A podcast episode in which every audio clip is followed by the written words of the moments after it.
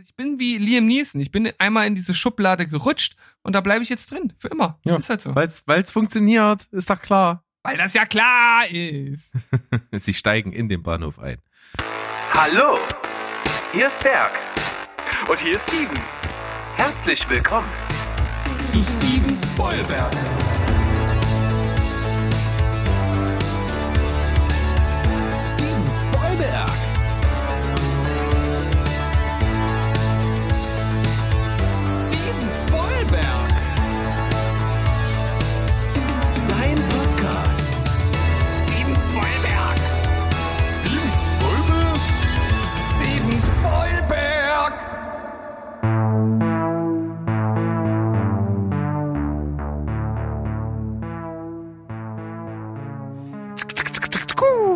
Heidi ho, Welt da draußen. Wir sind wieder am Start. Steven Spoilberg ist back. Der Podcast, der sich mit Filmen und Serien unter anderem beschäftigt und der aus zwei Personen besteht. Nämlich zum einen dem Steven. Moin. Hallo und mit voller Energie direkt zu dir rüber zum zweiten Teil dieses Podcasts zu Berg. Ja, das bin ich und ich versuche einfach frei nach dem Motto, nach Schwitzen kommt bekloppt, hier ein bisschen loszulegen. Es ist wahnsinnig warm. Wir haben noch nicht mal angefangen und ich fühle mich wie im eigenen Sud, im Slow Cooker hier irgendwie durchgenudelt. Wie geht's dir? Du bist ja noch, äh, du bist ja dachwohnungsgebeutelt. Ja, nicht nur nicht nur Dachwohnung, sondern auch noch Flachdach dazu. Also da ballert die Sonne richtig schön rein. Und äh, unsere Hasen liegen auch nur platt auf dem Boden und haben keinen Bock, sich zu bewegen. Äh, völlig zu Recht. Ja. Und- also reinballern wie ich bei deiner Mama, die auch keinen Bock hat, sich zu bewegen. ah, das war dein erstes Mal. Herzlichen Glückwunsch.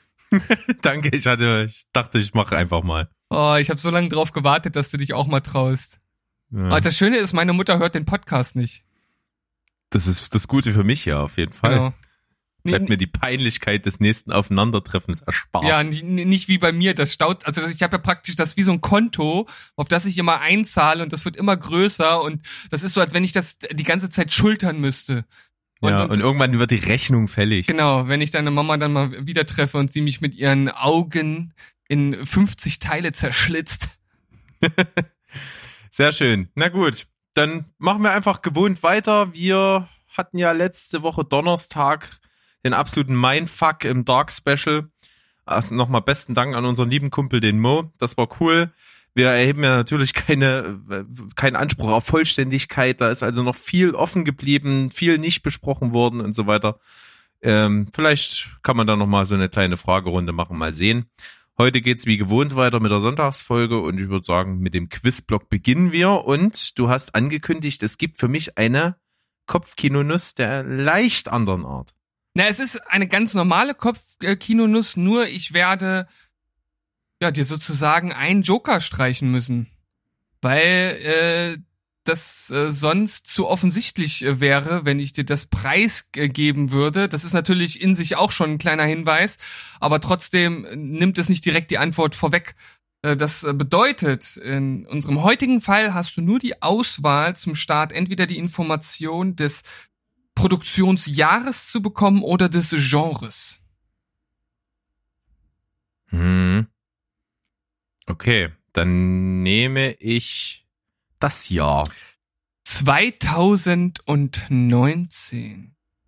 Oh, 2019. Hab ich den Film gesehen? Aber sicher doch. Sicher doch. Hat der Film einen Oscar bekommen? Aber sicher doch. Harter, harter, harter. Ist der Film zufällig aus Südkorea? Auf gar keinen Fall. ja. Hm. Hm. Das wird jetzt Okay. schwierig. Ich meine, es gab so viele südkoreanische Filme, die letztes Jahr einen Oscar gewonnen haben.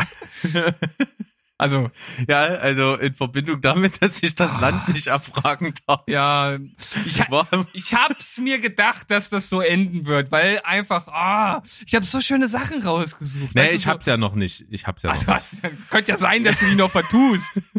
Ähm, äh, sp- steht eine Familie im Vordergrund des Films. Das kann man so genau nicht beantworten. ja, verdammt nochmal. Der Film, hat der Film, der Film- wird im Film gemorst? gemorst. Gemorst. Ah. Ja, auch das. Der Film wurde in 77 Tagen gedreht. Ha, dein erstes Nein. Verdammt. Ähm, hm. Na gut, äh, geht es in dem Film um Bluthusten? Äh, ich bin mir Auch ich, mal ich, zwischendrin. ich, ich bin mir nicht genau sicher. Gab's da, gab's dort Szenen mit Bluthusten? Ja. Tatsächlich. Dann sage ich ja. aber, sch- aber schön, dass du mir schon sagen musst, ob ich mit Ja oder Nein antworten kann. Ja. hm. Natürlich reden wir von dem großartigen Film Parasite. Ja, Ist doch logisch. Ja, ist doch logisch. ist doch logisch. Ja, ich kann dir jetzt noch ein paar Trivia-Punkte dazu nennen, die ich auf jeden Fall ganz interessant war, äh, fand. Wollte ich gerade sagen, das ist bestimmt hier nicht uninteressant. Ja. Äh, es gab ziemlich viel Trivia dazu. Ich habe natürlich ein bisschen das rausgesucht, was jetzt nicht direkt mit irgendwelchen Szenen verbunden ist, beziehungsweise so, dass ich es hätte umformulieren können. Was aber ganz interessant war, ähm, Bong Joon-ho, der Regisseur, hat sich das, hat sich den Film eigentlich erst als Theaterstück vorgestellt. Als er dann aber die erste, ähm, ja, die, die, den ersten Dialog oder die erste, erste Line gehört hat, da hat er gedacht, nee, das gehört vor eine Kamera. Ähm, also er musste erst sozusagen diese erste Einstellung sich irgendwie vorstellen, um zu realisieren, äh, dass sein, dass seine Eingebung falsch war. Dann, äh, was mir jetzt noch gar nicht so bewusst war, dass der Film äh, sehr viele Verbeugungen vor Alfred Hitchcock hat. Mhm. Weil zum einen die äh, Treppen als Motiv sehr oft genutzt werden, was ja auch in Alfred Hitchcocks Film immer eine Rolle spielte. Ja. Dann wird äh, 14 Mal durch Fenster geschaut, auch ein Motiv aus Hitchcocks Filmen. Und äh, das offensichtlichste ist, dass äh, eine Alfred Hitchcock-Kollektion in der Familie der Parks zu erspähen ist. Ah, im, im Regal. Ja. Ah.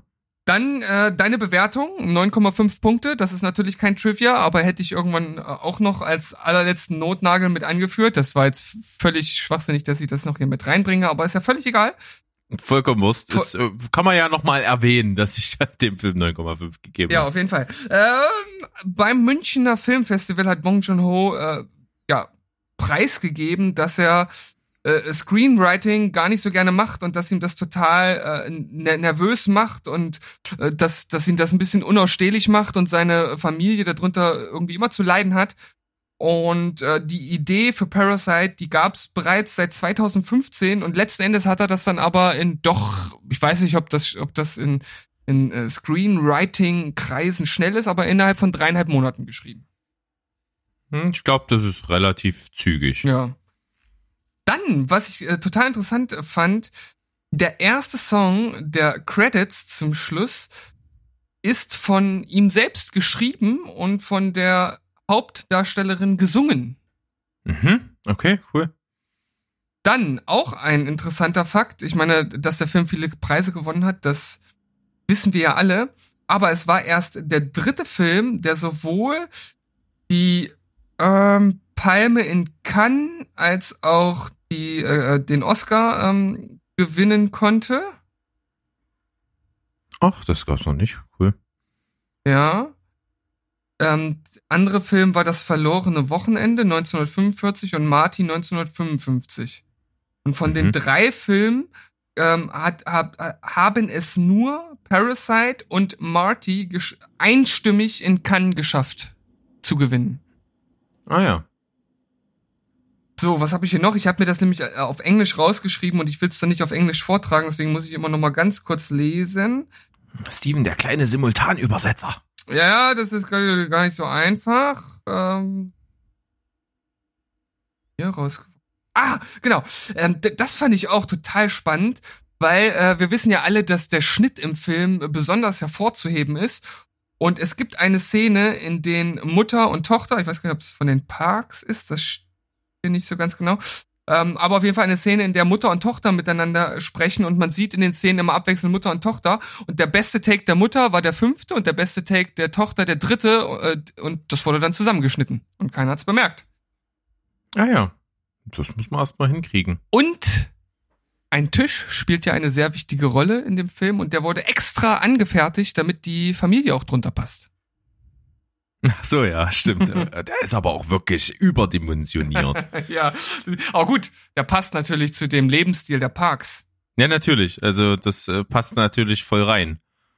Und was ich auch noch, ich habe noch eine Sache dabei, die hätte ich aber nicht mit bei dem bei der Kopfkinonuss genannt, weil ich wusste nicht genau, wie ich das einbauen sollte. Das fand ich aber ganz lustig. Und zwar ähm, als warte mal, jetzt muss ich noch mal lesen. Als der äh, der eine Charakter, ich weiß gar nicht mehr, wer, irgendeiner hat doch immer einen Stein dabei. Ja, ne, der, der Sohn, Der Sohn, von der armen genau. Familie. Und, und äh, der wurde gefragt, ob es irgendeine Bedeutung für den Stein gibt. Und er meinte, dass Bong Joon-ho ihm nicht gesa also ges gesagt hat, äh, dass das nichts Besonderes äh, auf sich hat. Er soll einfach auf ihn aufpassen. okay.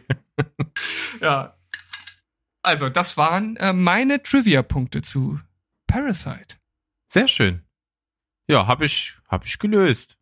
Ja, ich war, du hast mir zu, ja, also der, ich konnte das zu gut im Kopf verknüpfen, das war ja, dann schnell gelöst. Ich hätte natürlich auch dir den Genres, äh, den, ähm, den, den äh, Ursprungsland oder Produktionsland Joker auch ganz normal zur Verfügung stellen können, mit der Hoffnung, dass du das nicht nimmst. Aber Oder du hättest mir einfach alle drei gestrichen.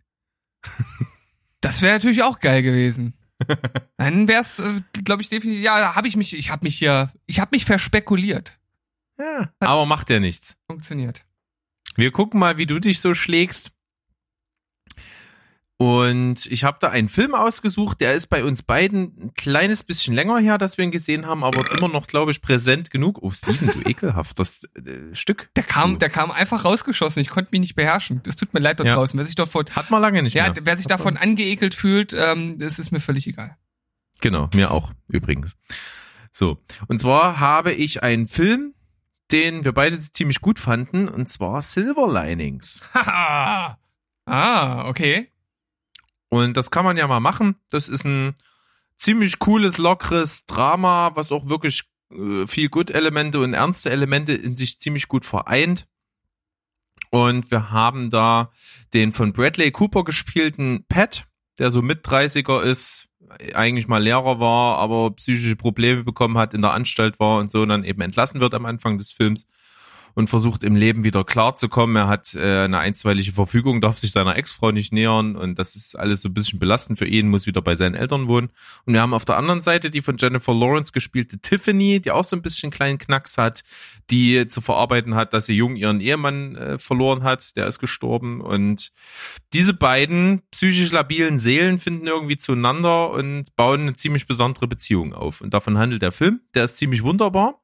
Und du verrätst mir einfach mal, wer könnte denn Jennifer Lawrence ersetzen und wer könnte Bradley Cooper ersetzen? Hm, also, äh, ich bin bei Jennifer Lawrence, äh, ist für mich der Weg immer nicht ganz so weit zu Ellen Page. Mhm. Zu Ellen Page von Jennifer Lawrence. Ja, ne, das passt zumindest alterstechnisch einigermaßen. Ja, aber optisch gar nicht. Ja, aber das muss es ja auch nicht. Nee, das muss es tatsächlich nicht, aber okay. Hm, Ellen Page. Und- Ellen Page als Tänzerin. Hm. Und äh, vor allem, du hast ja, äh, zumindest mein Kenntnisstand, ich weiß auch nicht, ob ich dich schon mal darauf hingewiesen habe, aber du hast ja die Umbrella Academy immer noch nicht gesehen. Mhm. Und äh, da spielt sie ja auch so äh, eine leicht verkorkste Person. Und das äh, würde da, finde ich, gar nicht so schlecht reinpassen. Äh, ansonsten. mh, Emma Stone ist vielleicht ein bisschen alt. Ellen Page ist 100% älter als Emma Stone. Wirklich? Ja. Ellen Page, äh, täuscht dich da mal nicht, die ist schon, Die ist schon Also die ist- 55. na, die ist älter als ich auf jeden Fall. Äh, warte mal. Die ist 87. 87, sag ich doch, älter als ich. Und Emma Stone? Emma Stone ist 88. 88 oder 89. Ah, okay, gut. Na gut, dann passt ja beides. Rein theoretisch. Ja, also alterstechnisch. Theoretisch. Rein theoretisch. Aber ich merke ja. schon, du bist nicht so begeistert. Also von Emma Stone mehr als von Ellen Page. Ah, okay. Interessant, interessant. Mm, Einfach von der Präsenz her für die Rolle. Es geht ja viel um so Körperlichkeit, Tanzen und äh, dieses psychische schauspielerisch ist für die Rolle zwar wichtig, aber finde ich, geht so ein bisschen hinter der Präsenz der Figur ein bisschen unter. Von daher finde ich von der Figurenpräsenz her der Emma Stone noch ein bisschen besser. Oder hatte ich ja auch äh, noch nie als Idee in letzter Zeit äh, Dakota Johnson. Ja, eine Rolle, wo getanzt wird, wir nehmen Dakota Johnson aus der Schublade. ja. Das ist natürlich jetzt fast äh, naheliegend, ne? Irgendwie. Ist fast naheliegend tatsächlich. Hm. Habe ich auch dran gedacht. Oder, Hab trotzdem eine andere. oder Sandra Bullock. Mm, Damit würdest du das erste Mal eine Nullpunktewertung einfahren. Es tut mir leid. ja, ja. Kannst ja- San Sandra Bullock und Bjarne Mädel. Hä? Wie geil wäre das denn? Komm. Das, äh, in der Kombination wäre es schon wieder Killer. Ich weiß zwar nicht, was Bjarne Mädel da zu suchen hat, aber von mir aus. Der, kann, der Mann kann alles machen. Ja, der kann alles machen. Der hat, der hat seine, seine, äh, seine Berufung als Charakterdarsteller, seine Wandlung hat er begonnen mit der Tatortreiniger-Folge Filzkleider. ja. Von daher kann der Mann alles. Hm, Also was ich mir könnte mir vorstellen. Du darfst natürlich nicht vergessen, dass deine Wahl ein bisschen auch von dem männlichen äh, Pendant dann abhängt, weil in dem Film geht's absolut um Chemie. Du meinst so äh, ähm, so Crystal, Darstellern. Crystal Meth und so. Nein, Drogen spielen nicht ganz so eine große Rolle. Aber es geht halt wirklich um die Darstellerchemie dieser beiden völlig verqueren, verknacksten, angeknacksten äh, psychischen Seelen da. Die irgendwie doch zueinander finden in ihrer Verschiedenheit und in ihren, in ihrer Flucht aus der Einsamkeit und so. Das ist schon, ah, das ist muss funktionieren. Das hat mit Bradley Cooper und äh, Jennifer Lawrence wirklich sehr gut funktioniert. ja. Ah, ich, äh, ich hänge gerade so ein bisschen in der Luft, muss ich sagen. Also wenn man Bradley Cooper lässt und würde äh, Stephanie Germanotta nehmen, ich glaube, der Film hätte ebenso gut funktioniert. Ja gut, das ist natürlich, äh, ja, weil das ja klar ist. Ja, selbstverständlich. Hm. Also ich, ich könnte mir hier auch Chris Pine, könnte ich mir vorstellen. Mhm. Chris Pine finde ich eigentlich ziemlich gut sogar, muss ich sagen. Nicht schlecht, nicht schlecht. Äh, und in Ich kann, dir, ich kann dir ja verraten, dass ich den auch hatte. Ah, okay. Ja, in, in Anbetracht der Tatsache, dass äh, ich hier ansonsten wahrscheinlich noch Ewigkeiten rumdokter und ich das eigentlich ziemlich gut finde und mir wahrscheinlich nichts Besseres einfallen wird, würde ich den jetzt erstmal einloggen und könnte dementsprechend überlegen, wer gut zu ihm passt. Und da finde ich jetzt, äh, nicht, ob Emma Stone, ob das dann so irgendwie im Kopf funktioniert das gerade bei mir nicht so richtig. Nee. Nicht so ganz. Ja. Dann, wen könnte man dann, wen könnte man nehmen? Ah, schwierig, schwierig. Hm. Hm. Ja. Oh, ich stehe jetzt gerade auf dem Slauch, ne? Hm. Also ich bin bei meiner eigenen Wahl von beiden so insgesamt so bei einer 8, 8,5. Ich habe auch noch nicht die perfekte Besetzung für mich selber gefunden, aber ich bin sehr zufrieden damit und Chris Pine finde ich eigentlich ziemlich gut.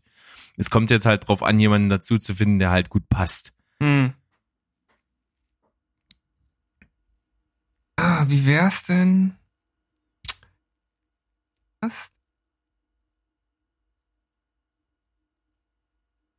Sehr interessant. Wie wär's denn mit Alison Brie? Mhm. Alison Brie und Chris Pine. Ja, Das gefällt mir. gut. Ja. Das ge gefällt mir sogar besser als meine Wahl. Log ich ein! Zack! Das ist, das ist gut. Da habe ich jetzt. Also Chris Pine finde ich wirklich gut. Ähm, da bin ich auf jeden Fall bei einer 8,5. Ich denke, da geht noch was irgendwie, ja. aber ich glaube, der kann das. Sowohl von der von der Präsenz her als auch vom Typ äh, finde ich gut. Ja. Und äh, El, ähm, nee, was wen hast du jetzt? Alison Brie, ne? Ja, ja. Alison Brie ist eigentlich gut. Alison Brie ist gut und funktioniert auch mit Chris Pine, würde ich behaupten. Ja, Und Alison Brie, wissen wir, kann definitiv eine angeknackste Persönlichkeit spielen. Ja, Das, das kann man sagen. Und äh, ich denke, äh, zur Körperlichkeit hat sie auch einen Hang, gerade hier Glow und so weiter, braucht man nicht drüber reden. Finde ich gut. Gefällt mir. Ist auch vor allem mit Alison Brie eine total, totaler ähm, äh, Surprise-Pick. ja, Und von ähm, daher, und, und ich bin tatsächlich, also äh, ich, wer uns hört, der weiß, äh, dass wir in der Regel so ein bisschen unsere Movie-Pilot-Filmliste durchscrollen und so dann ein bisschen Inspiration für die Schauspieler zu bekommen. Und ich habe eben gescrollt und gescrollt und irgendwie und war's bei Horse Girl. könnte man jetzt vermuten, aber ich habe es nicht in der Liste gehabt, sondern irgendwas in meinem Kopf sagte mir, denk einfach mal äh, nach, was hast du so in letzter Zeit gesehen? Und da ist mir dann Horse Girl eingefallen. Also ich habe ich hab tatsächlich in der Liste einfach nichts Vernünftiges so wirklich gefunden. Und äh, selbst Ellen Page äh, ist mir auch so eingefallen.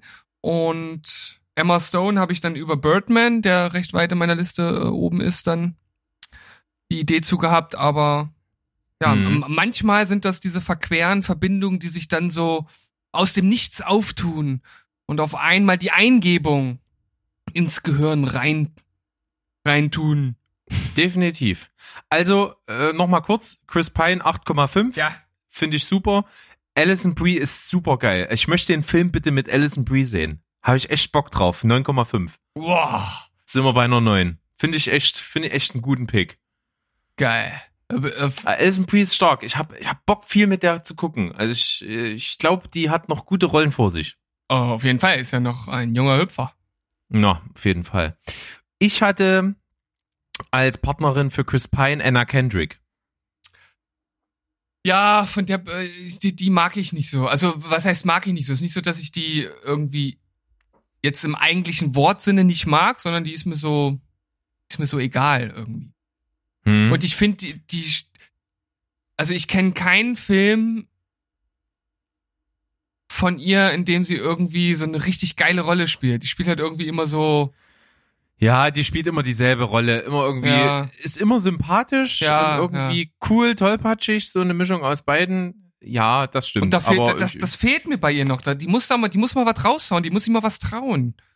Hm. Sonst wird die auf ewig so eine Scheiße drehen. Also Scheiße jetzt in Anführungszeichen. Ich finde so eine Filme wie Pitch Perfect und sowas kann man kann man machen. Die sind unterhaltsam. Äh, gibt's überhaupt nichts. Aber äh, man kann sich halt in Hollywood auch schnell in so eine Sackgasse manövrieren, wenn man da nicht mal äh, irgendwann auch was anderes macht. Ja, vor allem kommt man ja sowieso, auch wenn man sehr, sehr gut ist, schnell in so eine Typecasting-Schiene. Ja. Und Das war ja eine Zeit lang bei Leonardo DiCaprio extrem Ja, krass, ja. fand ich.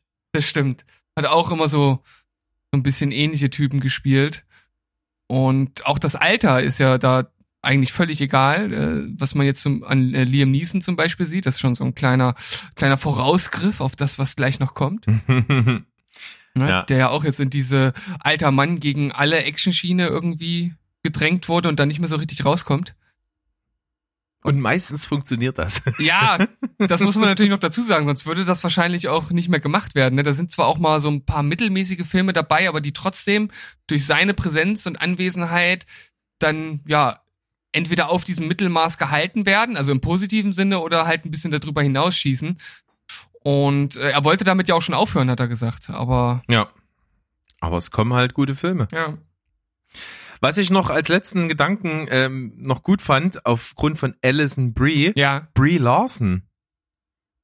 ja gut, das, äh, das ist irgendwie natürlich irgendwie so eine Assoziation, die man aufgrund des Namens immer dann ganz schnell hat.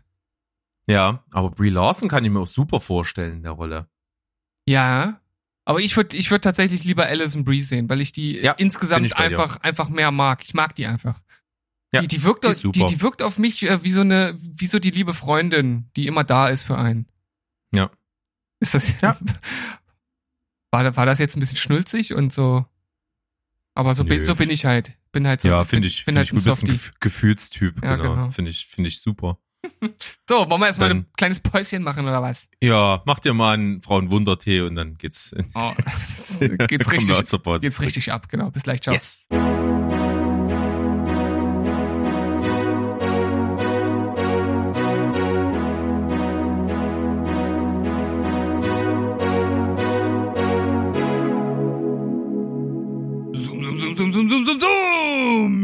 Sind zurück aus unserer kleinen Pause. Ich habe einen Schluck aus meinem Hipster Limetten Zitronenwasser mit etwas äh, Granatapfelsaft genommen und fühle Geil. ja richtig geil. Ich habe äh, sogar äh, Eiswürfel reingemacht. Das mache ich äh, relativ selten. Hab jetzt erst vor kurzem sozusagen Eiswürfel wieder für mich entdeckt, als ich ein schönes Eistee-Getränk selbst erstellt. Das ist ja im Grunde genommen auch so ein wie, wie so eine Art Eistee, wenn man so möchte. Und das hat mich jetzt so erfrischt, dass ich voller Energie weitermachen kann mit der Empfehlung der Woche.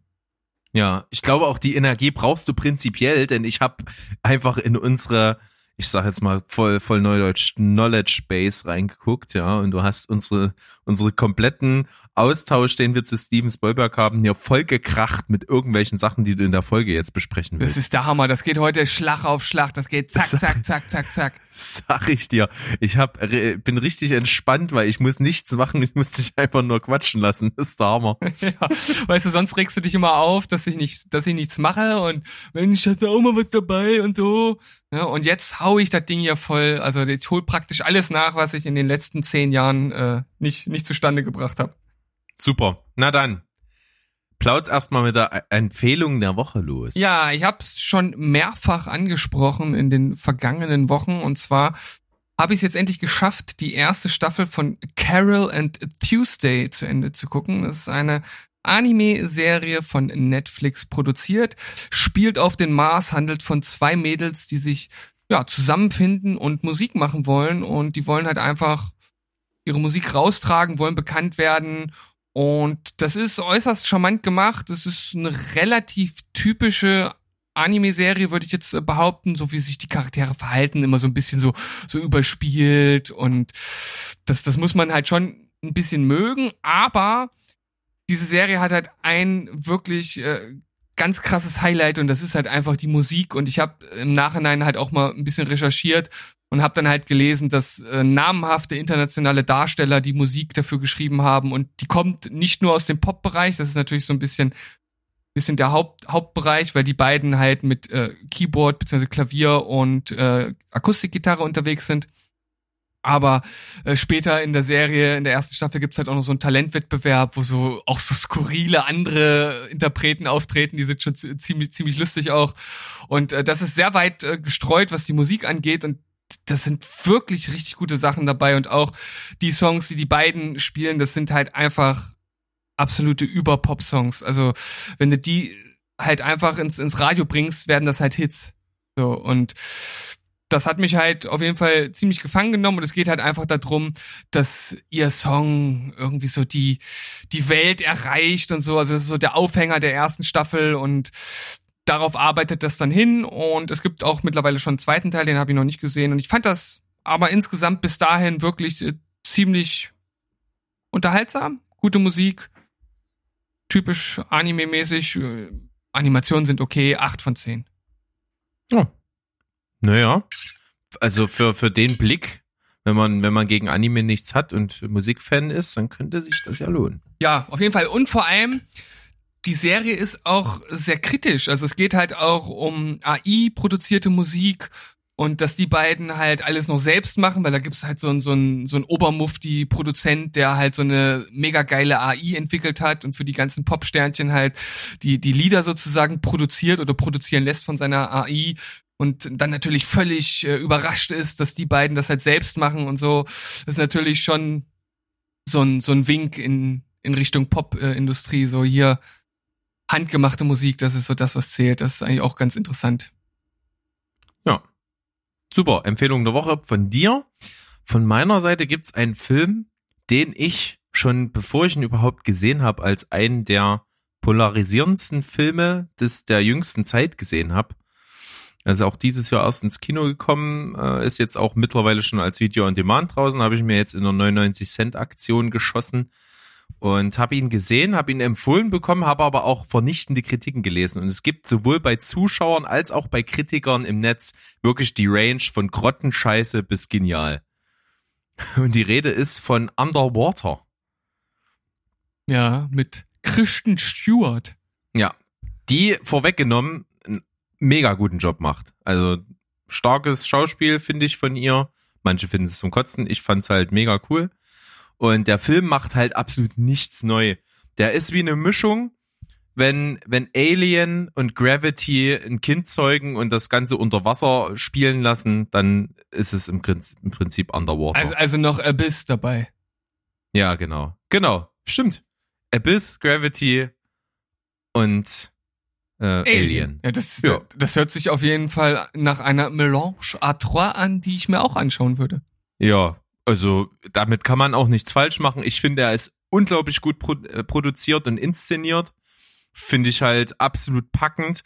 Der, die erste Szene und die letzte Szene, oder so ziemlich, nicht die letzte Szene, aber so ziemlich am Ende kommt eine Szene, das sind so beide so Fluchtsequenzen, wo alles zusammenbricht und ganz schnell Leute durch die Gegend rennen und die Kamera so hinten dran ist. Die sind beide atemberaubend gut. Also du wirst direkt am Anfang da in dieses Szenario reingeworfen, das fetzt schon ziemlich. Ähm, die Farben sind cool, die Kamerapositionen sind cool, wie gesagt, Kristen Stewart spielt super. Ansonsten erfindet der Film halt nichts Neues. Gab's alles schon mal in verschiedenen Kombinationen oder nicht, gab's auch schon in anderen Filmen. Und auch prinzipiell darf man bei so einer Art von Film halt auch nicht von Logik sprechen. Definitiv nicht. Das hat Logikkrater so groß wie eben äh, der Marianengraben, definitiv. Äh, in welchen der Film auch spielt übrigens. Oh. Was, Ja, was für eine Verbindung. Ja. Und auch die Figuren sind ja klischeehaft und sind nur da, um ihre Funktion jeweils zu erfüllen. Das ist aber alles egal, weil für mich hat sich die Stimmung übertragen. Der Film funktioniert, der ist super gut mit Musik untermalt. Der hat einen echt wahnsinnig dröhnenden, guten, dramatischen Score. Also, mir hat er super gut gefallen. Deswegen hau ich eine 8 von 10 raus, fand ich gut. Mhm. Ich hatte gesehen, dass er relativ gespalten aufgenommen wurde und das äußert sich ja auch in dem Durchschnittsranking, das sich so bei 5 einpendelt. Aber ich finde natürlich diese Beschreibung dieser drei Filme, die sich dort zu diesem äh, so ein bisschen vereinen oder das so ein bisschen widerspiegeln, das finde ich interessant, muss ich sagen. Und ich glaube, mit, mit der Beschreibung kannst du auch andere kriegen. Ja, ich denke auch. Weil wenn ich dir jetzt erzähle, worum es geht, das klingt dann halt wieder weniger interessant. Dann mach's nicht. Also, soll ich's mal machen? ich sag, dann mach's nicht und du sagst, soll ich's mal machen? Okay. dann mache ich's nicht. Spielt unter Wasser. Ah, So. cool. Ja, das habe ich mir fast gedacht, wenn es eine Mischung aus Abyss ist, unter anderem. Ja, nee, alles cool. Ähm, kann man sich angucken. Also mich hat der gepackt, mega gut unterhalten. Geiler Film. Sehr schön. Haben wir die Empfehlung der Woche abgehakt und, yes. und kommen zu einer ganzen Bagage an Trailern. Ich meine, wir könnten jede Woche hier eine Bagage an Trailern raushauen, aber ich habe einfach gedacht, das sind Trailer, bei denen es sich lohnt, die mal zu erwähnen. Wobei der Ja. erste, der erste ist so, ist so ein bisschen der, der Spaß-Trailer dieser Runde. Aber der knüpft total gut an Underwater an. Ja, das stimmt natürlich. Äh, es handelt sich um den Film Blood Shark 3D, ein ja, asiatischer Film. Ich habe es jetzt nicht genau. Ich, ich glaube, es ist ein koreanischer. Wenn mich, wenn ich mich an die Untertitel äh, erinnere, sah koreanisch aus. Ich bin mir jetzt aber nicht ganz sicher, äh, weil man guckt sich natürlich auch äh, lieber direkt den Trailer an sich an, weil man wird so geflasht von diesen Computereffekten, die aussehen, als wenn sie mit After Effects gemacht wurden. Ja, also ich wollte gerade sagen, äh, ich wollte eben noch äh, anmerken, du hast wahrscheinlich nicht denselben Trailer gesehen wie ich. Ja, also äh, es gibt ja nun seit Jahren diese komischen Shark- und Octopus-Filme und es waren schon wirklich ja interessante Schöpfungen auf jeden Fall dabei, ja und äh, das hat natürlich mit Sharknado angefangen und Sand Sharks und was es nicht sonst alles noch äh, da für komische Kreatur, Kreaturen gab und ich muss sagen, da bin ich bei Blood Shark schon ein bisschen enttäuscht. Oder? Ja, das stimmt. Es sieht unfassbar kacke aus. Der Trailer ist langweilig vor dem Herrn. Es zeigt, wenn es mal Action zeigt, welche die wirklich scheiße animiert aussieht. Und wenn es nicht Action zeigt, was, äh, sag ich mal, zu so 70 Prozent der Fall ist, ist es halt völlig belanglos und schlecht. Ja. Also wer sich äh, jetzt angesprochen fühlt, der kann sich doch einfach mal den Trailer von Blood Shark 3D anschauen. Genau. Übrigens äh, chinesische Produktion. Oh, Chinesisch. Ah, habe ich mich vertan. Ja. Dann haben Ja, wir, warum nicht? Ja? Genau. Dann geht's weiter mit dem nächsten Trailer. Ja, hast, Hast du dir den, hast du den angeschaut? Ja. Äh, ich hatte tatsächlich, bevor du mir den Trailer rübergeschickt hast, mir diesen Film schon auf meine äh, Soon Watchlist draufgeschmissen, weil der ab 4. September bei Netflix verfügbar sein wird und ich einfach die Besetzung mega fand. Spielen Jesse Plemons spielt eine Hauptrolle, Daniel Tulis und Tony Collette spielen auch ähm, wichtige Rollen oder Nebenrollen. Das fand ich schon mal wert, dass ich es mir auf die Liste packe. Ja, wir sprechen von einem Thinking of Ending Things. Dieser Satz spielt auch in dem Trailer schon eine wichtige Rolle. Ähm, und ich glaube, man kann gar nicht so richtig beschreiben, worum es geht. Also auf jeden Fall geht es erstmal um ein Paar, das zu den, äh, zu den Eltern des Mannes fährt. Und die verhalten sich auf jeden Fall ganz komisch und dann wird's halt irgendwie einfach nur noch abgefahren und man weiß nicht so richtig, was passiert.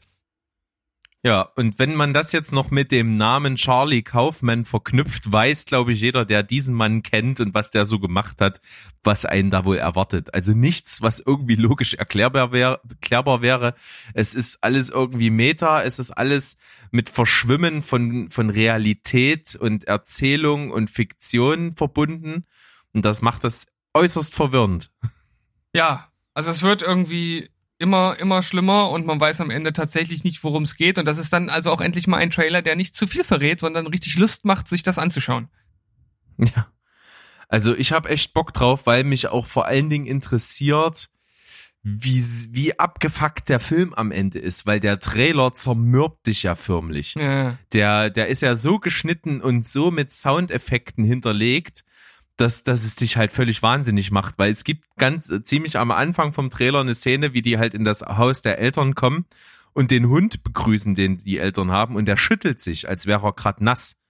Und, und dieses Schütteln, dieses Geräusch erstmal, wie die, wie die Haut und das Fell halt so aneinander klatscht und, äh, und wie das Hundehalsband dabei noch so klappert oder, oder so klingelt, so klimpert.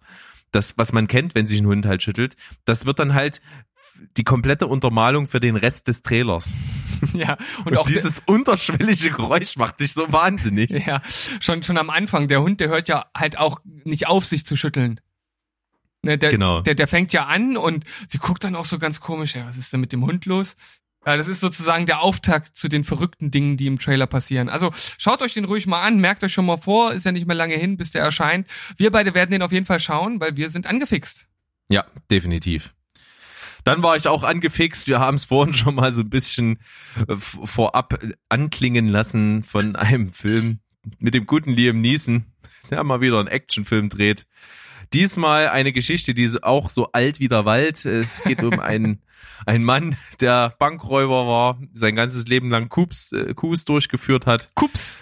äh, Ku- Kups, nee, Kus, äh, und nie gefasst wurde und dann aber die Frau seines Lebens kennenlernt und dann äh, zum FBI geht und einen Deal anbietet, dass er ihnen das ganze Geld, was er in seinem Leben erbeutet hat, zurückgibt und dann ja preisgibt, mit kooperiert und so dafür, dass er eben frei bleibt, damit er mit seiner Liebe des Lebens in den Sonnenuntergang reiten kann und das geht natürlich furchtbar schief.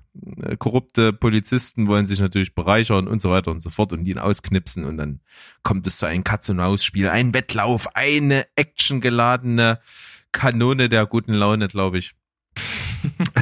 Ich hab, ich hab Bock. Ich fand den Trailer cool. Er war geil geschnitten, hat, sah aus wie ein Film, der kein Überfilm wird, aber ein Film, der absolut unterhaltsam werden wird. Ja, und ich muss auch sagen, ich, ich bin simpel gestrickt. Also wenn ich Actionfilm und Liam Neeson höre, dann ha- hat das schon mal meine Aufmerksamkeit. Genau. Es kann auf jeden Fall nicht schlecht sein. Es kann halt schlimmstenfalls mittelmäßig sein. Ja, also einen wirklich unterdurchschnittlichen Film habe ich noch nicht gesehen. Selbst The Commuter fand ich größtenteils eigentlich recht unterhaltsam, auch wenn nicht irgendwie großartig. Meine hinten raus hat er halt ein bisschen zu dick aufgetragen, aber ansonsten war der auch tatsächlich gar nicht so schlecht und äh, oder Nonstop. Äh, Nonstop war eigentlich recht gut, ja, fand ich. Also sehr unterhaltsam. Ich fand den Tiefpunkt so ein bisschen A Walk Among the To- Tombstones. den habe ich nicht gesehen. Ich glaube, der hieß auch in Deutsch anders. Hieß ja nicht Ruhet in Frieden? Hm, Ja, glaub- das mir so war der deutsche Titel. Aber A Walk Among the Tombstones war der Originaltitel. Den fand ich so ein bisschen pseudo. Der hat so, so eine aufgesetzte Film Noir, äh, Crime, Detective Stimmung, die nicht so ganz funktioniert. Also da ist auch nicht so viel Action halt dann drin. Und das ist ja eigentlich das, was ich will von Liam Neeson, wenn der Ja. mal hier loslegt mit dem Film. Ich will, dass er die ganzen bösen Buben mit Blei vollpumpt und alle platt macht und, und das, das fetzt. Ja, wa wa wahrscheinlich hat er halt einfach das ganze ruhige und das äh, philosophische und das ethisch Wichtige, das hat er in Schindlers Liste abgearbeitet. Ne? Und seitdem wird nur noch Action rausgeballert. Naja, nicht seitdem, aber Ich weiß, was du meinst. war das ungelenk ausgedrückt? Nö, der hat seinen zweiten Frühling einfach jetzt gefunden. Fertig. Ja. Apropos äh, zweiter Frühling, obwohl so re- beste Überleitung der Welt war es jetzt nicht, aber Raised by Nee. Wolves, Was hat das mit Frühling zu tun? ich weiß nicht genau, Ridley Scott ist ja auch nicht mehr der Jüngste, oder? Ja, okay. Wobei, der hat natürlich durchweg immer mal wieder was äh, produziert, von daher macht das hier nicht ganz so viel Sinn. Aber ich habe zumindest versucht zu überleiten und Er gibt übrigens, Steven, er gibt. echt, Mhm. wirklich, ist mir nicht aufgefallen. Äh, Ich passe jetzt wirklich, das, das ist bei mir mittlerweile so, so drin wie ähm, äh, ähm, was ist das andere, was oft Das Einzigste. einzigste. Ne, Das, das kann ich ja nicht mehr unhören. Ne, äh, früher ist mir das nie aufgefallen und irgendwann äh, wurde mir das ja dann auch mal gesagt und seitdem, es auch wenn, wenn meine Lehrerkollegen und Kolleginnen das sagen, dann sitze ich immer da und muss mich ganz kurz schütteln. Irgendwie so in der Besprechung oder so, weil dann kann ich ja nicht irgendwie einfach dazwischen rufen. Äh, das heißt übrigens einzige. ich glaube, kommt nicht so gut. Äh, ja, aber äh, wir schweifen irgendwie vom Thema ab. Wir waren bei Ridley Scott und seinem Trailer zu seiner Science-Fiction-Serie Raised by Wolves. Und dieser Trailer sieht, finde ich, überragend aus. Hat auf jeden Fall eine total eigene Stimmung. Schon die Präsenz dieser eingeführten Hauptperson da. Ja, oh, das Die- macht mich diese- fertig, ey. Ich kenne die gar nicht, die Schauspielerin. Hat mir auf Anhieb auch nichts gesagt. Ich habe es jetzt ehrlich gesagt auch nicht irgendwie recherchiert. Aber eine Ultrapräsenz, also so, so als, die wird ja so ein bisschen dargestellt, so als so ein androgynes Wesen, was da so, äh, so eine Mischung aus zerbrechlich und stark wahrscheinlich da irgendwie durch diese Serie halt viel Profil kriegen wird. Und ich glaube, das kann neben den überragenden Schauwerten, die schon alleine der Trailer uns hier rüberbringt, halt ein ziemlich gutes Charakterstudiending werden. Ja, und die drei kleinen Schweinchen, beziehungsweise die Geschichte davon, die spielt ja eine große Rolle im Trailer. Ja, ist auf jeden Fall cool eingesetzt. Also wer da jetzt noch nicht aufhorcht, also ich meine, Ridley Scott, Science Fiction, äh, eine betörende Hauptdarstellerin und die drei kleinen Schweinchen, alles drei in einem Trailer, dann kann ich euch Ja. auch nicht mehr helfen. Da schalt mal ein. Halt mal ein. HBO, haut HBO? raus. Haut raus. Jetzt habe ich Und einfach nur HBO wiederholt, was du gesagt hast. Ja. Gibt's eigentlich von HBO was wirklich Schlechtes? Äh, also mir würde jetzt auf Anhieb nichts einfallen und das ist auch diese, diese Kritik, die gegenüber Netflix halt oft gebracht wird. Netflix produziert halt auf Masse und da ist halt viel Schrott dabei und viele sagen, sie sollten es halt eher wie HBO machen, die halt nicht auf, auf Masse produzieren, sondern nur auf Klasse. Und da, also, Vor allen Dingen was für, für Serien, die wahrscheinlich in den ewigen besten Listen mit drin sind, alle von HBO sind. Ja, Was die alles auch für Pionierarbeit geleistet haben und so. das ist schon ziemlicher Wahnsinn. Ja. Aber wenn wir äh, möglich, äh, möglicherweise noch Zeit haben, ah, es könnte knapp werden, hast du ja hier noch ein Thema angeschleppt und zwar, äh, wir sind ja mit den Trailern durch. Nee, sind wir nicht. jetzt- Was? Robin Swish fehlt noch. Das ist das ist schon eine, ein Trailer? Auch okay, das habe ich nicht Ja. mitgekriegt. Das ist eine, eine Doku über den großartigen und leider viel zu früh verstorbenen Robin Williams. Den Verstorbenen, er hat sich umgebracht. ja, das schließt das doch mit ein. Verstorben klingt so passiv. Ja, ich, ich wollte es jetzt einfach, weiß auch nicht, ist mir gerade so in den Kopf gekommen. Aber natürlich, er hat sich umgebracht. Äh, Es war ja auch alles, alles nicht so, nicht so ganz schön. War das nicht auch irgendwie ähm, erhängt an der Türklinke? Oh, das weiß ich nicht. Das war auch, auch so, Auf jeden Fall so, unschön. so bitter, ja. Ne? Aber er war halt auch krank und in dem Film geht's vor allem darum, in dieser Doku. Genau, also die, die ähm, die Tatsache einfach, dass er ja überhaupt nicht persönlich das Bild war, was er mit äh, den ganzen Filmen, die er gemacht hat, eben den Leuten vermittelt hat. Da ging es halt eigentlich immer darum, dass er halt so ein total humorvoller, lebensfroher Typ war, der jeden kleinen bisschen Hoffnung entlocken konnte und so weiter und so fort. Gerade in den Komödien, das war natürlich einfach das Bild, was eine Gesellschaft von ihm hatte, was einfach nicht gestimmt hat und dass der einfach wirklich depressiv war auch und das ist schon äh, ziemlich tragisch, wenn man, wenn man da so eine Figur hat, der so viele Generationen zum Lachen gebracht hat, der aber selber das Lachen in seinem Leben nicht finden konnte. Hm, Oder zumindest verloren hat dann irgendwann. Ne? Ja. Heftig, heftig. Gut, aber damit haben wir die Trailer abgeschlossen. Also ein ganzer Packen unterschiedlichster Trailer. Vielleicht für euch was dabei. Ja, ich denke schon. Man kann da was finden. Alles kommt jetzt irgendwie demnächst. Sollte man mal dranbleiben. Ansonsten kommt noch einiges mehr. Das knüpft jetzt ganz gut an. Deswegen äh, ziehe ich das jetzt mal vor. Du hast jetzt nämlich hier äh, ähm, die 14 Serien-Highlights, die dieses Jahr noch kommen als Artikel. Und da war ein bisschen was dabei. Und da war auch viel HBO dabei, wenn mich nicht alles täuscht. Ja. Auf jeden Fall viele, viele interessante Sachen. Und weiß noch nicht, was war denn äh, so dein Highlight? Was hast du denn dir daraus? Also es fing halt äh, relativ stark an. Da habe ich zum Beispiel äh, We Are Who We Are. Und zwar produziert von äh, und, und gemacht halt und inszeniert von Luca Guadagnino. Oh Gott.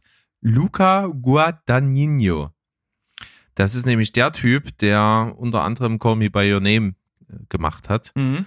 Und wenn der so eine Serie inszeniert über eine Militärbasis in Italien, wo halt verschiedene Jugendliche, die halt zu den, ähm, die dort eben äh, stationiert sind, gehören, äh, dann dort mehr oder weniger festsitzen und nur sich gegenseitig haben und dann sich äh, gewisse Liebschaften und sowas äh, ent äh, entwickeln, dann, oh, jetzt habe ich auch total rumgestammelt, oder? Das ist furchtbar. Es war kaum auszuhalten, ja, muss ich Ja, sagen. finde ich, finde ich auch.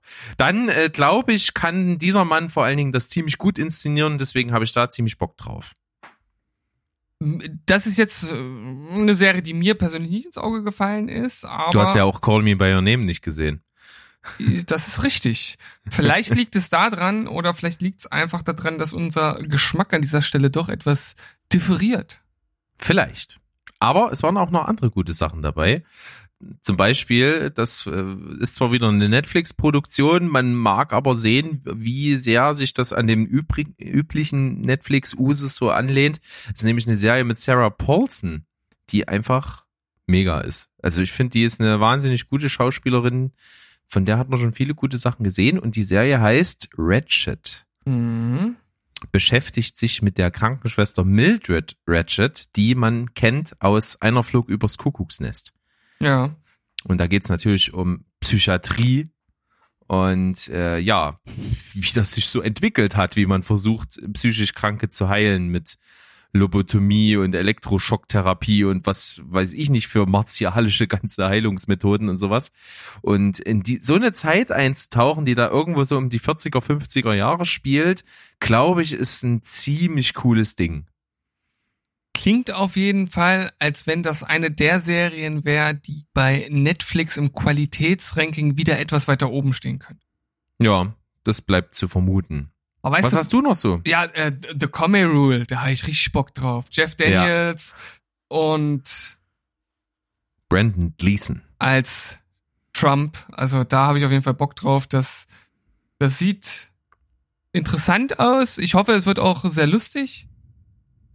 Aber wir schauen mal. Ja. Sehr lustig wird auf jeden Fall Truth Seekers. Ja, Alter.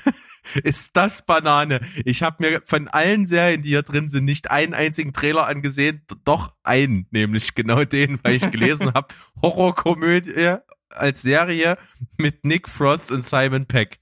Ja, Dachte ich mir, muss ich mir angucken.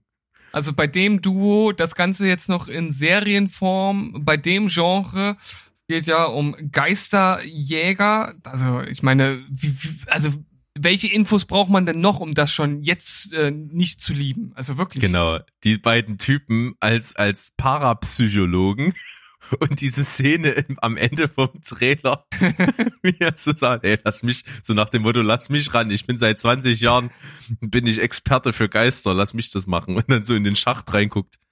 Hallo, Geister. das ist so gut. Ja, Äh, sehr professionell. ja, auf jeden Fall. Dann, was fand ich denn noch? Ich fand noch ziemlich interessant diese Nummer mit, äh, was war denn das? Mit den, ich such's grad. War das The Third Day? Nee, das war dieses Sektending. Fand ich aber auch nicht uninteressant. Äh, was war denn hier noch? Steven, was war denn da noch? Naja, Ach so, wieder dieses überambitionierte Ding, wieder äh, The Stand von Stephen King rauszuholen. ja, aber da äh, habe ich auf jeden Fall Bock drauf. Ja, es ist natürlich aber ein Mammutprojekt, wo sich schon so viele dran getraut und nicht getraut haben. Ja, aber es, aber es wäre schon cool, weil es halt ja auch generell als einer der besten Stephen King-Romane gilt. Und er da nach so vielen Jahren immer noch sehr viel Lob für einheimst. Und ich finde, da bedarf es auch einer guten Umsetzung, einer guten filmischen. Und vielleicht, vielleicht ist das ja die, jetzt eine. Vielleicht ist das so. Was auf jeden Fall von den Schauspielern her ziemlich cool klingt, klingt vom Setting so ein bisschen generisch, ist The Undoing. Und zwar aber auch HBO. Äh, Und da geht's um die Psychologin Grace, die in einen Mordfall verwickelt wird. Und die wird gespielt von Nicole Kidman und die auch schon in der HBO-Serie Big Little Lies wahnsinnig gut brilliert hat, muss ich sagen. Also da, ich hatte Nicole Kidman immer so als Zwe- Schauspielerin zweiter Klasse so ein bisschen auf dem Schirm und die hat bei Big Little Lies richtig rausgehauen. Das fand ich absolut stark. Und wenn sie sie jetzt nochmal als Hauptfigur in einer Serie casten und dann noch da- daneben Hugh Grant und Donald Sutherland stellen, glaube ich, kann das ein richtig gutes Ding werden. Das ist auf jeden Fall schon mal ein mega Cast, ne? Ja, also ich glaube, das kann gut werden. Kommt einfach ein bisschen auch auf dem Stil an. Die, so diese Psychologie, äh, Thriller, Crime-Sache ist halt, finde ich, relativ ausgelutscht. Muss man halt gucken, Ja. ob das irgendwie fetzen kann. Ja, ansonsten Invincible hat mich auch noch angesprochen, weil das eine Comic-Verfilmung sein wird, die auf einem Comic von Robert Kirkman basiert, der ja auch The Walking Dead geschrieben hat. Ich habe den Comic selbst leider noch nicht gelesen, ist aber auch sehr beliebt. Story an sich klingt jetzt erstmal nicht so besonders, aber ich finde halt, dass äh, Robert Kirkman gute Stories äh, schreiben kann. Und deshalb äh, habe ich da durchaus auch Bock drauf. Ja, warum nicht? Kann man sich angucken. Das Einzige, was ich jetzt nochmal ergänzen möchte zu The Stand, Ja. wenn man sich jetzt schon mal durchliest, wer in dem Caster dabei ist, ist schon heftig. Ne? Es ist James Marston, Amber Heard, Whoopi Goldberg, Alexander Skarsgård. Das sind ultra gute Namen. Ich wusste Also- gar nicht, dass Whoopi Goldberg noch aktiv vor der Kamera steht. Habt Ja, Lang- seltenst. Ne? Lang nicht mehr Also gesehen. Wirklich echt lange nicht mehr irgendwie was mitbekommen. Aber warum nicht? Das kann gut Ja, funktionieren. und Alexander Skarsgård mag ich seit äh, True Blood sowieso sehr. die ich mir durchaus mal angucken würde. Weil einfach mal das Intro übergut ist. Aber ich finde das so schön, dass ich dich damit so triggern konnte. Das Intro ist so geil. Das ist genau das, was ich geil finde an diesen Südstaaten äh, Country Southern Rock Hillybilly Style Zeug Hm. geil finde. Das ist einfach Hammer, der Song. Richtig gut. Finde ich, finde ich gut. Und Alexander Skarsgård spielt ja auch eine Rolle bei Big Little Lies. Da schließt sich der Kreis wieder. Und da ist er auch Uh. richtig, richtig gut. Naja. Nicht, nicht schlecht. hast auf jeden Fall hier einen ganz guten Anker gesetzt. Hier sind echt gute Sachen mit am Start, die dieses Jahr alle noch erscheinen. Das ist spannend. Nicht alle bei uns, glaube ich. Ähm, ein paar davon laufen, glaube ich, erstmal in den USA an. Dauert wahrscheinlich noch mal, bis die synchronisiert bei uns sind. Aber man sollte mal einen Blick riskieren. Hm. Ja, ansonsten habe ich äh, noch eine Nachricht gelesen. Weder Marvel noch DC. Es gibt einen Superheldenfilm, der außerhalb dieser beiden Universen spielt. Das ist Wahnsinn. Und der Film heißt Superworld. Und die Prämisse ist eigentlich so simpel wie einfach. Alle haben Superkräfte bis auf einen. Ja, das dreht das ganze Prinzip rum. Klingt auf Anhieb erstmal geil. Aber je mehr ich das dann so drüber nachdenke, desto skeptischer werde ich. Bin gespannt, wie sowas umgesetzt wird und was dann wirklich der Kniff am Ende ist. Ja, weil gerade die Person spielt ja die Hauptrolle in dem Film und muss ja in irgendeiner Weise auch über sich herauswachsen, so wie das ja immer ist bei so Hauptdarstellern. Und das dann im Umfeld von Menschen mit Superkräften ist das natürlich sehr äh, spannend, beziehungsweise fraglich, wie das äh, funktionieren soll, aber ich bin jetzt erstmal offen. Ich bin jetzt auch nicht so, dass ich da jetzt super gespannt drauf bin, aber ich werde ein Auge drauf haben und wenn es einen Trailer gibt, werde ich mir den natürlich anschauen und berichten. Ja. Und man muss auch sagen, das Ganze hat einen komödiantischen Anstrich wohl. Es wird also eher im Comedy-Action-Bereich spielen. Und das kann ich mir gut vorstellen, weil nur, dass alle Superkräfte haben, sagt ja nichts über die Su Superkräfte aus. Also die müssen nicht qualitativ sein. Hast du vielleicht irgendeinen Typen, der kann, der kann mit Kühen werfen oder so. Irgend sowas völlig bescheuertes. Oder, aus, Oder, äh, ja.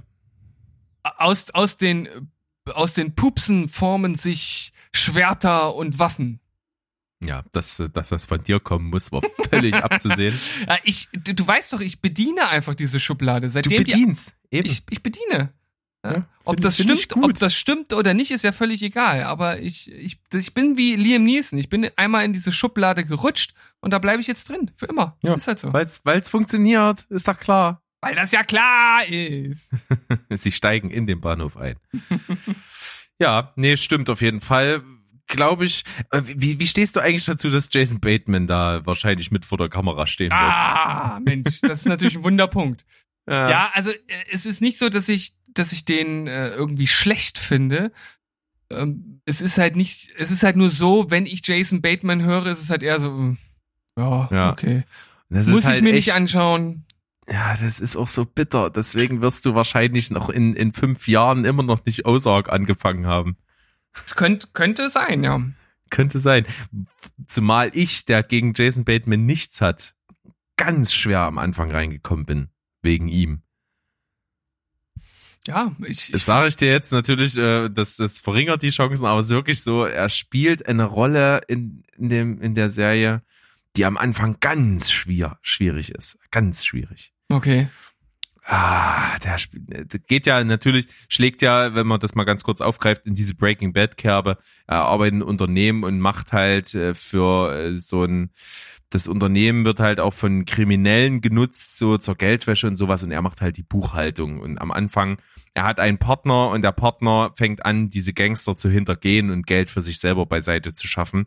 Und dann bringen die ihn um. Und eigentlich wollen sie ihn mit umbringen, weil sie denken, er muss ja davon gewusst haben. Und in in, in der Szene, wo sie ihn exekutieren wollen, fängt er halt an zu reden und sagt, ja, ich kann viel, viel mehr rausholen. Ich kann das und kann das verfünffachen. Und, und so weiter. Und dann werden die hellhörig und dann saugt er sich halt was aus den Fingern.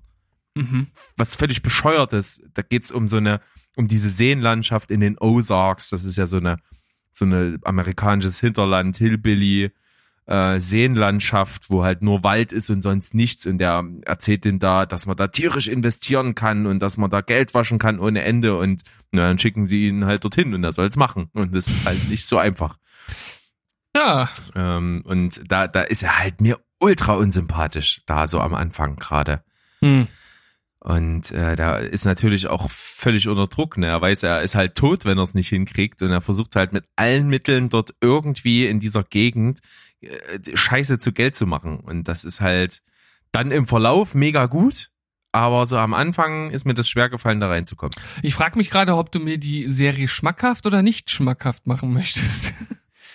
Ja, es, es ist schwierig, aber es ist großartig. Also find's wirklich richtig gut. Die zweite Staffel ist mega geil und die dritte soll noch besser sein. Hab sie noch nicht geguckt. Aber wenn mir die Serie noch ein was gebracht hat, also einmal hat sie noch Laura Linney, Oscar-Preisträgerin, Wahnsinnsschauspielerin.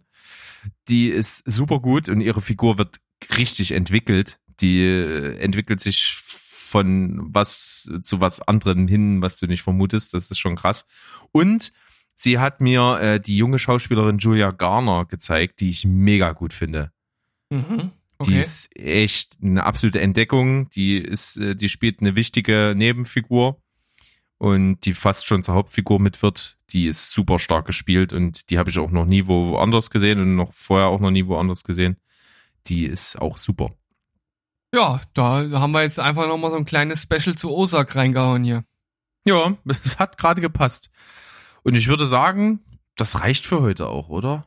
Nee, ich würde jetzt eins noch mit reinnehmen, weil Eins das, willst du noch? Eins willst du noch? eins muss noch, weil das ist auch zeitlich äh, begrenzt äh, in der Arte Mediathek nur abrufbar und ich finde, das klingt so unglaublich geil und ich werde es auf jeden Fall auch noch schauen und ich weiß gar nicht, ob du überhaupt was jetzt dazu gelesen hast. Ich hoffe, ich schaff das auch noch, weil ich habe die Überschrift gelesen, dachte mir, äh, interessiert mich nicht. Hm. Dann habe ich den Artikel gelesen und dachte mir, Alter, ich muss das gucken. ja, ja, genau. äh, also ich denke, jeder weiß, dass äh, dieses Jahr sollte Dune rauskommen oder nächstes Jahr? Äh, ist auf jeden Fall jetzt gerade am Drehen. So. Am Drehen, ja, okay. Aber Ja. äh, es wird auf jeden Fall demnächst ja eine Dune-Verfilmung von äh, Denis Vill Villeneuve, Villeneuve? Villeneuve. Villeneuve Denis Eben. Villeneuve, ja. geben und es gab ja schon mal eine Verfilmung und bereits 1975 sollte es die erste Verfilmung geben von einem Regisseur mit dem Namen Alejandro Jodorowsky, ein Chilene, wenn Ja. mich jetzt nicht alles täuscht. Die Existente ist von David Lynch, oder? Ja, richtig. Genau. Und das war ein äußerst ambitioniertes Projekt, von dem irgendwie ja schon die ganze Welt wusste und also das erste Mal, wo ich dann auch beim Lesen des Texts, des Textes hellhörig wurde, als Darsteller schwebten ihm Orson Welles, David Carradine, Mick Jagger und Salvador Dali vor. Die Ausstattung sollte von Möbius gestaltet werden. Möbius ist ein äh, ganz bekannter franco-belgischer ähm, Comiczeichner. Und die Filmmusik von Pink Floyd und Magma bereitgestellt werden. Das sind wirklich die Superlative der Zeit, in der sie gelebt haben und das äh, geplant wurde. Ne? Das ist, das ist absolut Wahnsinn. Und äh, es war sogar schon in der Pre-Production. Es wurden Kostüme angefertigt. Äh, über 3000 Storyboards gefertigt. Zwei Jahre hat das Ganze schon in Anspruch genommen und dann haben die Geldgeber gesagt, oh, nö, ihr kriegt doch kein Geld. Ja. Ja. Und das, aber nichtsdestotrotz war das ja nicht das Ende und man, man möge hier denken, es ist dort schon ein Millionengrab gewesen. Aber nein, die Macher haben einfach das als Beispiel genommen und sind eigentlich in die Geschichte eingegangen mit diesem Projekt. Weil dieses Projekt in der ganzen filmschaffenden Szene so legendär ist und so viele Sachen beeinflusst hat, so viele Standards gesetzt hat, dass das halt auf ewig nachgewirkt hat bis heute in die, in die, in die Welt der Filmproduktion. Ja. Also das hat mich auf jeden Fall richtig aufhorchen lassen, weil ich habe davon tatsächlich noch nie was gehört. Und diese Dokumentation geht 87 Minuten. Ich denke, das ist eine Zeit, die jeder investieren kann, der an äh, Film, äh, ja, an Filmen interessiert ist und da sich bereichern möchte einfach mit äh, Popkultur, mit Wissen rund um den Bereich, äh, vor allem im Science-Fiction-Bereich, weil, wie Berg gerade schon sagte, der Einfluss, der ist immens gewesen. Also schaut euch das an in der Arte-Mediathek noch bis zum 9. September, nee, 7. September zu sehen. Ja. Also Wahnsinn. Ich habe so die Überschrift gelesen, dachte, ja, okay. Und dann einfach, was da alles dranhängt und wer da alles äh, involviert war und wie das aufbereitet wurde und dass auch Nicolas Winding-Refn ja gr- groß dabei war, die Visual Nachvisualisierung und sowas für diese Doku halt mit zu gestalten, der halt ein Riesenfan von Dune und so weiter ist. Also da sind so viele Namen involviert, die, die so viel dadurch geprägt wurden, dass ich mir denke, echt krass, muss man sich auf jeden Fall mal anschauen. Richtig, da haben wir jetzt nochmal ein geiles Highlight zum Schluss gesetzt, hoffe ich zumindest, dass das äh, für den einen oder anderen ein geiles Highlight ist. Und es ist auch gar nicht so schlimm, dass wir jetzt äh, hier so bei dieser Zeit sind, denn ich habe mal eine Umfrage gemacht bei uns, wie, wie lang die Folgen sein sollen. Ja. Eine Stunde und sechs Minuten. Nee, länger tatsächlich. Oh, Ähm, also der, der Durchschnittswert bei, glaube ich, doch relativ knapp 30 oder 40 Votern pendelte sich zwischen eine Stunde 15 Minuten und eine Stunde 30 Minuten ein. hm, okay. Na, dann liegen wir doch in der Regel ganz gut. Ja. Und äh, die Scherzkekse von den Bewegtbildbanausen, liebe Grüße, die haben ja haben angegeben, 30 Minuten wäre gut. Ja, ja, genau. ja, ich, ich dachte entweder sie, sie klicken zehn Stunden an oder halt sowas. Ja. Ja. Naja, Lee und Guess, liebe Grüße. Liebe Ähm, Grüße, gehen raus. Genau. Anzeige ist raus. Zusätzlich dazu, ja, hier, hier statistische Werte verfälschen. Toll. Ja, wenn man den Wert rausrechnet, dann sind wir gleich mal bei fünf Stunden. 30, ja. Nee. Gut. Ja, Steven, das war doch schon mal gut. Spritzig, schwitzig auf jeden Fall. Sch- Schwitzig, ja. Auf Zer beiden Seiten. zerfließig. Zerfließig, genau. Ich hoffe, ihr zerfließt nicht. Es kommt ja drauf an, bei was ihr das jetzt hört. Am besten bewegt euch nicht viel, dann äh, läuft es nicht den Körper so extrem runter. Oder ihr seid beim Sport und trieft gerade richtig. Und unsere Stimmen klingen seltsam, weil die Ohrhörer in euren Ohrmuscheln so von dem Schweiß, der da reinläuft, dann so dazwischen und das wird dann alles so wie vor so einem Schleier und das ist völlig irre.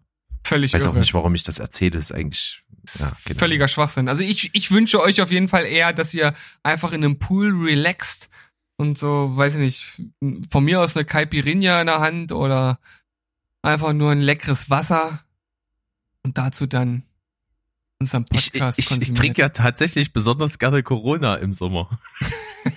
Es tut mir leid. Keine leid. Werbung. Gibt Keine auch andere Getränke. Gibt hier Desperados und Warsteiner und Hast du nicht gesehen? San Miguel und sowas. Aber ich mag so diese, diese leichten mexikanisch angehauchten Biere. Die sind, die, die kann man nur im, im Sommer eiskalt trinken. Mit einer Limette schön drin. Ist, ist der absolute Hammer. Und es gibt immer so diese Phase, dann kaufe ich das Zeug nur. Und dann habe ich immer noch so irgendwie so ein Sixpack im Kühlschrank und dann ist kein schönes Wetter mehr. Ah, das Und dann, ist und dann ist das ne? ewig im Kühlschrank, weil ich das nicht, wenn es nicht über, über 26, 27 Grad ist, nicht Ah. trinken kann. So, äh, das sind so richtige erste Weltprobleme. Wenn du es nicht gesagt hättest, hätte ich es jetzt gesagt. oh, scheiße, weil es schon wieder viel zu kalt für so ein verkacktes Corona, ey. Ja, verdammt nicht. Alles klar. Mit den Gedanken geht ihr jetzt am besten zum Kühlschrank. Ich hoffe, ich habe euch beeinflusst und haut euch ein schönes Getränk rein. Äh, verantwortungsvoll, natürlich. De denkt an uns, wir sind immer verantwortungsvoll und wir verabschieden uns eigentlich wie immer mit den Standardworten. Tschüss, ciao und goodbye.